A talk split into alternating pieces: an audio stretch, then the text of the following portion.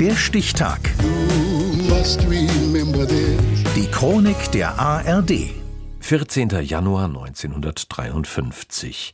Heute vor 70 Jahren wurde der Kommunist Josip Broz, Kampfname Tito, Staatspräsident der Föderativen Volksrepublik Jugoslawien. Michael Kück.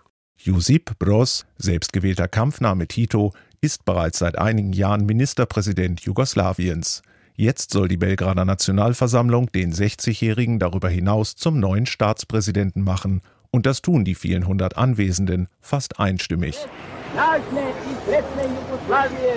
Ich schwöre, die Souveränität und die Würde der Volksrepublik Jugoslawien zu schützen und zu verteidigen. Und ich werde mich einsetzen für Wohlstand und Fortschritt einer freien und gleichen Gemeinschaft aller Nationen. Josip Broz wird in einem kleinen kroatischen Dorf als Sohn eines Bauern geboren.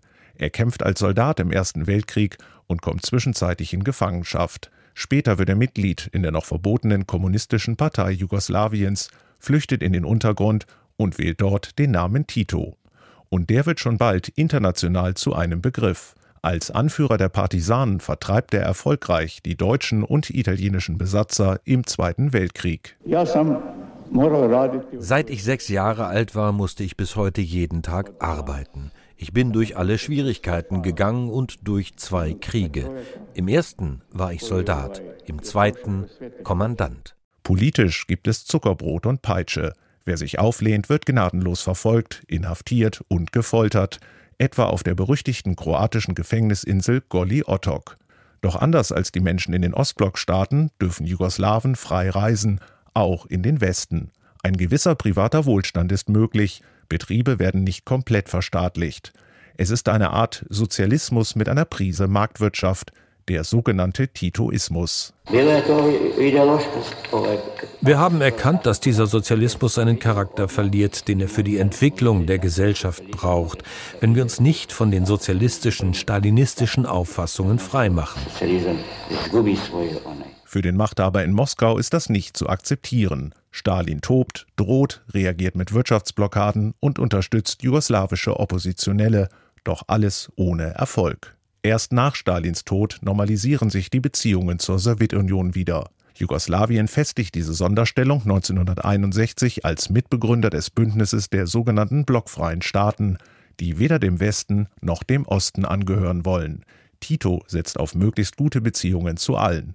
Doch er positioniert sich auch. 1968 verurteilt er den gewaltsamen Einmarsch der Warschauer Pakttruppen in die Tschechoslowakei während des Prager Frühlings und bietet sogar persönliche Hilfe an, berichtet ein ARD-Reporter. Während man bisher scheinbar versucht war, noch ein bisschen ausgleichend zu wirken, äh, wird jetzt äh, jede Rücksicht fallen gelassen und Jugoslawien tritt mit allen Mitteln für die Reformer in der Tschechoslowakei ein. Innenpolitisch jedoch unterdrückt Tito jegliche Reformversuche. Immer wieder begehren die unterschiedlichen Volksgruppen Jugoslawiens auf und verlangen mehr Unabhängigkeit. Tito aber hält das Land zu Lebzeiten mit aller Härte zusammen. Ohne ein starkes, glückliches Jugoslawien gibt es kein starkes, glückliches Kroatien, kein starkes, glückliches Serbien, Slowenien, Mazedonien, Montenegro, Bosnien-Herzegowina. Erst mit seinem Tod im Mai 1980 endet die lange Herrschaft von Josip Broz Tito. Zum Staatspräsidenten Jugoslawiens wurde er am 14. Januar 1953 gewählt. Das war heute, vor 70 Jahren.